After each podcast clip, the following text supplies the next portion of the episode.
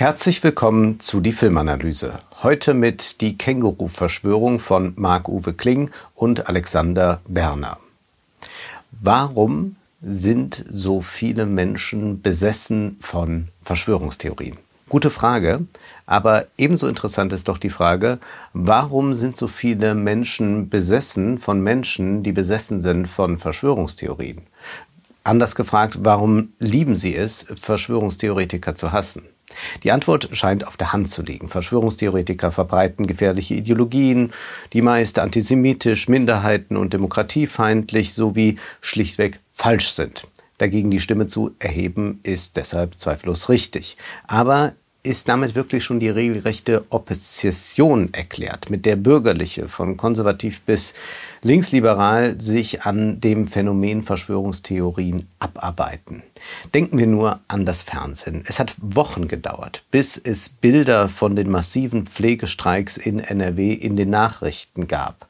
Hingegen durfte jeder einzelne Verschwörungstheoretiker im Fernsehen mal vorkommen, Interviews geben. Ja, wann immer sich irgendwo drei Leute versammelt haben, äh, Corona-Leugner oder sonstige Leute, war klar, dass mindestens fünf Kamerateams anwesend sind. Gibt die Känguru-Verschwörung nun eine Antwort auf diese Frage? Unmittelbar natürlich nicht. Vielmehr surft der Film auf der Welle mit, beziehungsweise ist er selbst nachgerade leidenschaftlich auf die Verschwörungstheoretiker fixiert. Das Interessante aber an Filmen ist ja, dass sie sich verplappern können und dass sie so unfreiwillig, aus Versehen, die richtige Antwort geben. Und mit einem solchen Film haben wir es hier zu tun. Wie der erste Känguru-Film verzichtet auch dieser auf Kapitalismuskritik, beziehungsweise jetzt findet sie überhaupt nicht mehr statt, auch keine Konsumkritik mehr. Ich habe in der Filmanalyse zum ersten Teil schon erklärt, warum das so ist.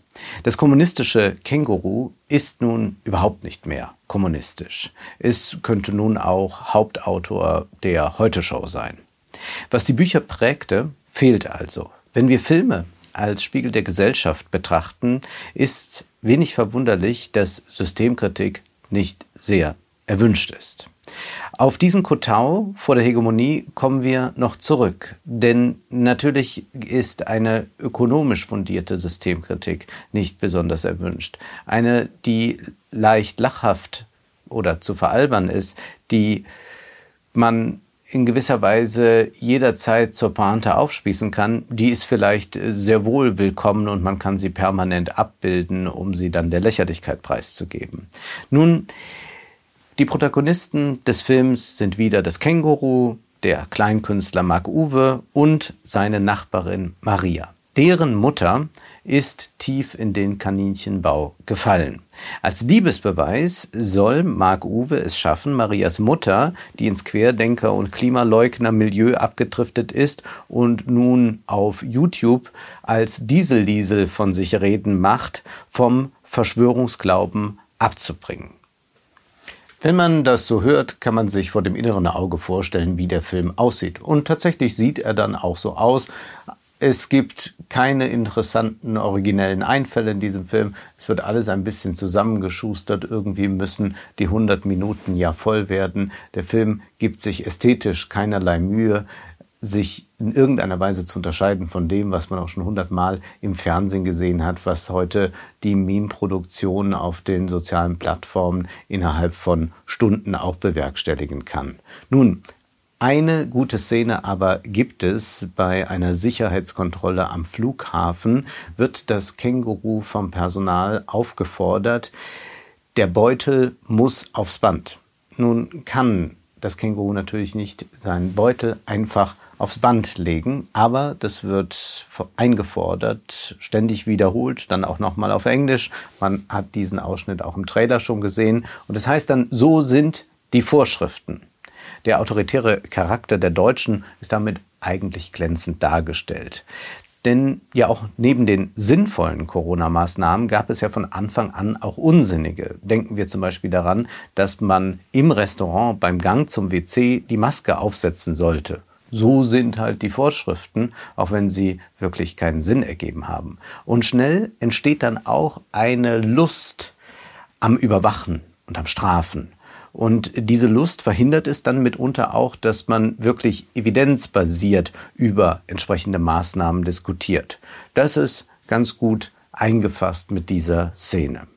Nicht gut, aber aufschlussreich ist der Auftritt eines Soldaten in diesem Film. Und man merkt hier gleich, das Drehbuch wurde vor dem Krieg geschrieben, sonst würde man, wie man es heute gern formuliert, sensibler mit der Thematik umgehen. Der Soldatenstand wird hier auf plumpe Weise durch den Kakao gezogen. Der Soldat ist ein gleichsam trotteliger wie fanatischer Befehlsempfänger, der Mark-Uwe und das Känguru auf eine Eisenbahndresine nach Bielefeld bringen soll. Und er macht dann einfach, was man ihm sagt und er stellt keine Fragen. Und sie sind dann auf dem Weg zu diesem Verschwörungstheoretiker-Kongress, um Diesel-Liesel wieder einmal zu stellen.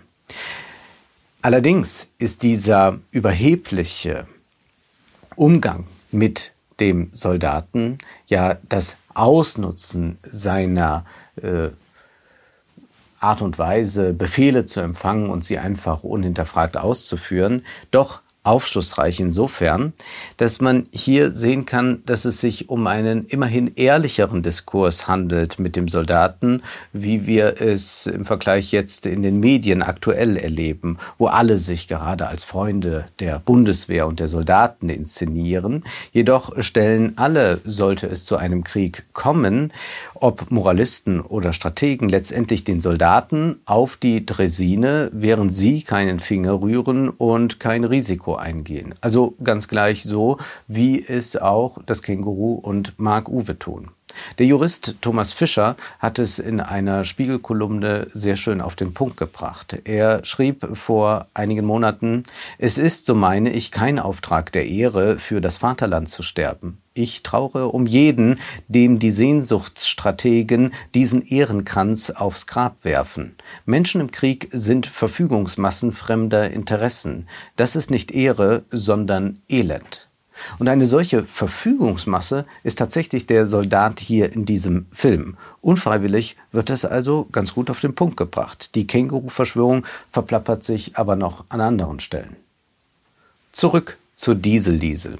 Es folgt eine recht wahllose Aneinanderreihung von Konfrontationen mit Verschwörungstheoretikern. Wie all diese unerträglich blöden Sketche aus besagter Heute-Show und anderen Formaten dieser Art ist das strukturiert. Nun, klar, der Obskurantismus dieser Milieus produziert unfreiwillig Komik und zieht deswegen so viele Comedians und Komödien an. Durch einen Satz des Kängurus bringt der Film aber das Problem bei diesem Humor, der nicht witzig ist, auf den Punkt. Das Känguru, nachdem es wieder so eine Verschwörungstheoretiker-Truppe in Aktion erlebt hat, sagt, ich möchte kein Kleinkünstler sein, denn man kann dieser Satire ja eigentlich gar nichts mehr hinzufügen. Und genau das ist das Problem dieses Films. Diese Liesel glaubt nicht an den Klimawandel. Das Känguru und Mark-Uwe versuchen es zunächst mit Logik. Sie erklären, wenn 99,6 Prozent aller Wissenschaftler sagen, dass es den Klimawandel gibt, dann ist das doch ein guter Anhaltspunkt, auch tatsächlich davon auszugehen, dass es ihn gibt. Und es sei doch vielmehr eine Verschwörung gewesen der Ölkonzerne, den Klimawandel so lange als Fake News abzutun. Aber Natürlich ist das so, dass wir mit Logik hier nicht weiterkommen. Denn es handelt sich um einen Verschwörungsglauben und wir müssen es wirklich als einen Religionsersatz begreifen. Die Logik greift hier gar nicht. Dann versuchen sie es mit der Rhetorik. Sie versuchen die Rhetorik der Verschwörungstheorien bloßzustellen. Und zwar argumentieren Verschwörungstheoretiker ja gern, wenn du widersprichst, dann bist du ja auch einfach Teil entweder der Systempresse oder du bist durch diese Systempresse indoktriniert, so dass du gar nicht klar sehen kannst. Mark Uwe und das Känguru machen diese Rhetorik dann äh, deutlich, indem sie anfangen zu behaupten, die Welt sei ein Würfel. Schließlich seien ja auch die Landkarten viereckig und man müsse, wenn man widerspricht, eher einsehen, dass man die ganze Zeit verblendet gewesen ist. Aber auch das funktioniert natürlich nicht, diese Rhetorikanalyse, weil Glauben gerade ja die Quadratur des Kreises meint. Folglich wird auch das Erweckungserlebnis von Dieselises, welches sie vom Querdenkertum dann abbringt, nur behauptet. Wirklich schlüssig ist ihr Ausstieg am Ende keineswegs. Denn wir haben es ja bei den Verschwörungstheorien äh, zur Impfung beispielsweise erlebt, dass wenn das eine nicht eintritt, einfach die Theorie fortgesponnen wird. Wenn nicht alle tot umgefallen sind durch die Impfung, dann denkt man sich einfach eine neue Theorie aus oder erweitert die alte. Der Film gibt sich aber hier überhaupt keine Mühe, sondern zeichnet nur Knallchargen. Liesels Idol ist Adam Krieger, der mit sonorer Stimme ein riesiges Publikum mit seiner Demagogie erreicht. Er ist ein typischer Agitator, der angeblich die Stimme des kleinen Mannes spricht. Damit wird aber auch nichts gemacht. Der Film bildet es nur einmal ab.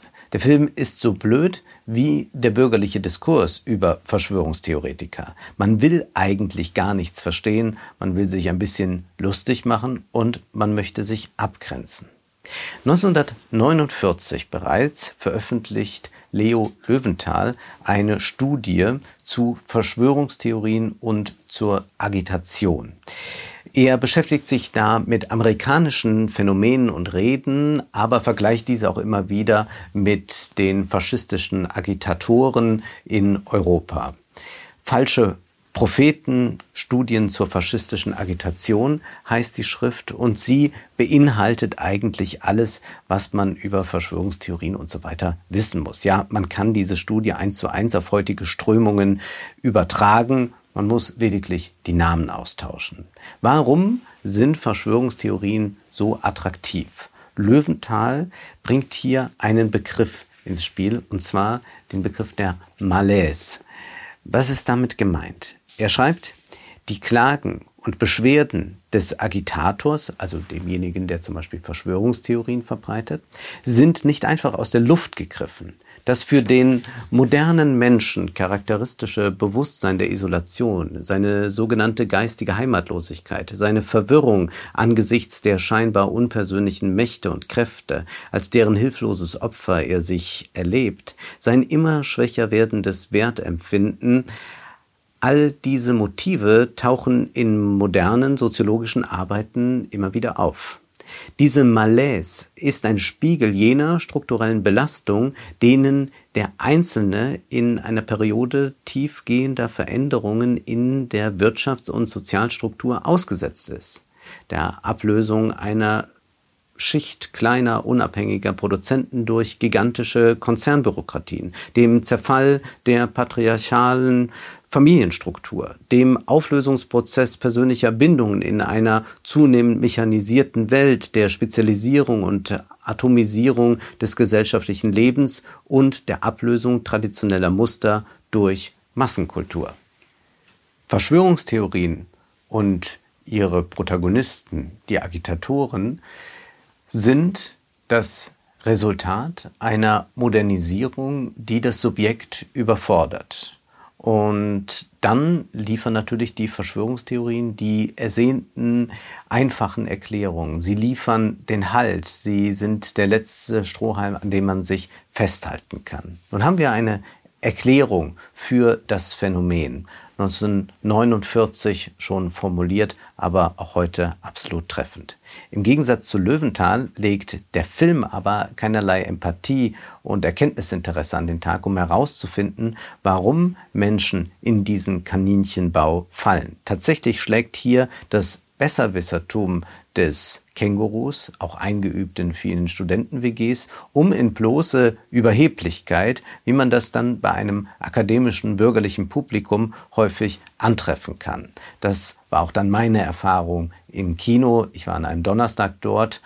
Die Leute hatten Zeit, denn die Heute-Show kommt ja erst freitags. Und so saßen sie da und lachten, lachten aber zur Selbst Vergewisserung. Sie lachten nicht über die guten Pointen, davon gibt es einfach zu wenig in diesem Film. Gelacht wurde aus Selbstsicherheit und Abgrenzungswille. Und darauf zielt die Känguru-Verschwörung ab.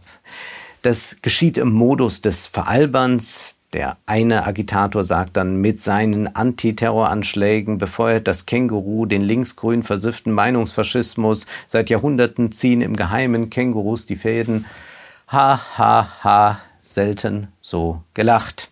Und dann wird debattiert in Form eines äh, regelrechten Battle Raps und dann wird Schnick, Schnack, Schnuck gespielt gegen die Verschwörungstheoretiker. Ja, das ist so das Niveau, auf dem man hier rangiert. Hier zeigt sich aber, warum viele Bürgerliche insgeheim die Querdenker lieben, sich auf diese billige Art permanent an ihnen abarbeiten wollen. Immer wieder gibt es irgendein neues Video bei Twitter, das man dann tagelang bekakeln kann. Es ist nicht nur ein gewisser Exotismus, der da drin steckt. Die Querdenker sind für die bürgerliche Selbstkonstitution durchaus wichtig. Wir müssen zwei Gründe für die Obsession benennen, warum so viele Leute von dem Phänomen fasziniert sind, sich tagtäglich am liebsten damit beschäftigen wollen. Erstens ist es natürlich die Ökonomie, die man dabei ausblenden kann. Das Ökonomische, darüber brauchen wir nicht sprechen, lassen wir die Streiks außen vor, lassen wir die sozialen Nöte einfach raus, beschäftigen wir uns lieber mit diesem Phänomen, wie wir uns auch gerne mit allerlei Kulturkämpfen auseinandersetzen. Und so ist ja schon der erste Teil angelegt und der zweite greift das dann wieder auf. Die Kapitalismuskritik bleibt draußen, dafür haben wir dann den Kulturkampf. Der zweite Grund ist aber wohl noch entscheidender. Und damit kommen wir noch einmal auf diese Malaise zu sprechen, die Löwenthal ins Feld führt. Löwenthal schreibt Folgendes.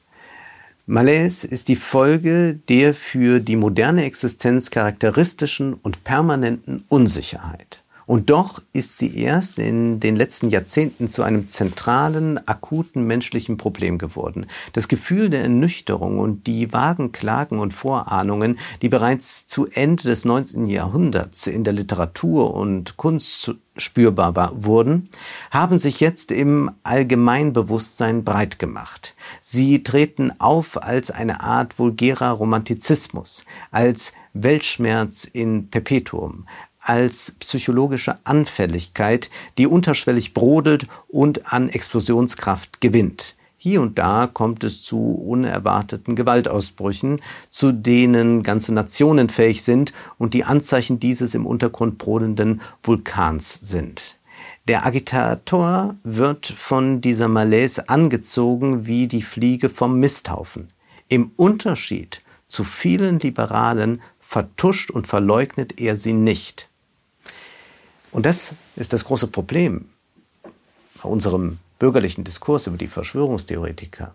Wir blenden die tatsächlich vorhandene Malaise, das Unbehagen aus.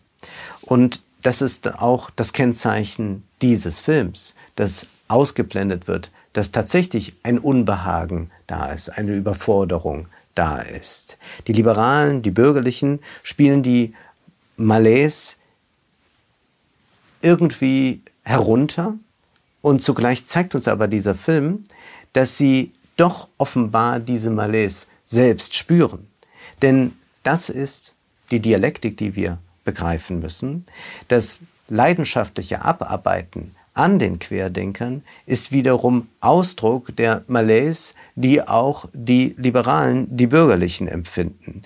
Die Querdenker fungieren für das bürgerliche Publikum als letzte Stützen, weil man selbst eigentlich überfordert ist. Diese Dialektik wird in un freiwilliger Form im Film sichtbar, wenn immer überdrehtere Knallchargen auftauchen, diese Pseudotheorien auf die Schippe genommen werden, noch einmal darüber gelacht werden soll, was wir schon hundertmal verstanden haben. Der Film rennt ja nur offene Türen ein, denn man kann sicher sein, natürlich werden sich keine Querdenker diesen Film ansehen. Auf Twitter warten ja auch Linksliberale sehnsüchtig darauf, dass Rechte wieder eine Irrsinnsdebatte lostreten, um sich dann wochenlang daran abzuarbeiten. Was wir hier sehen ist, dass wir so einen äußeren Feind konstruiert haben, in Form der Verschwörungstheoretiker zum Beispiel. Und dies ist Ausdruck der von Löwenthal beschriebenen Malaise ebenso. Denn diese Verschwörungstheoretiker bilden für das bürgerliche Publikum den letzten Halt, die letzte Gewissheit, die Gewissheit, wenigstens nicht so zu sein wie diese Leute da. Dadurch aber schauen wir nur aber sehen nicht. Das war die Filmanalyse mit Wolfgang M. Schmidt. Ihr könnt den Podcast finanziell unterstützen. Entweder unter www.paypal.me-filmanalyse oder unter der in der Beschreibung angegebenen Bankverbindung. Vielen Dank.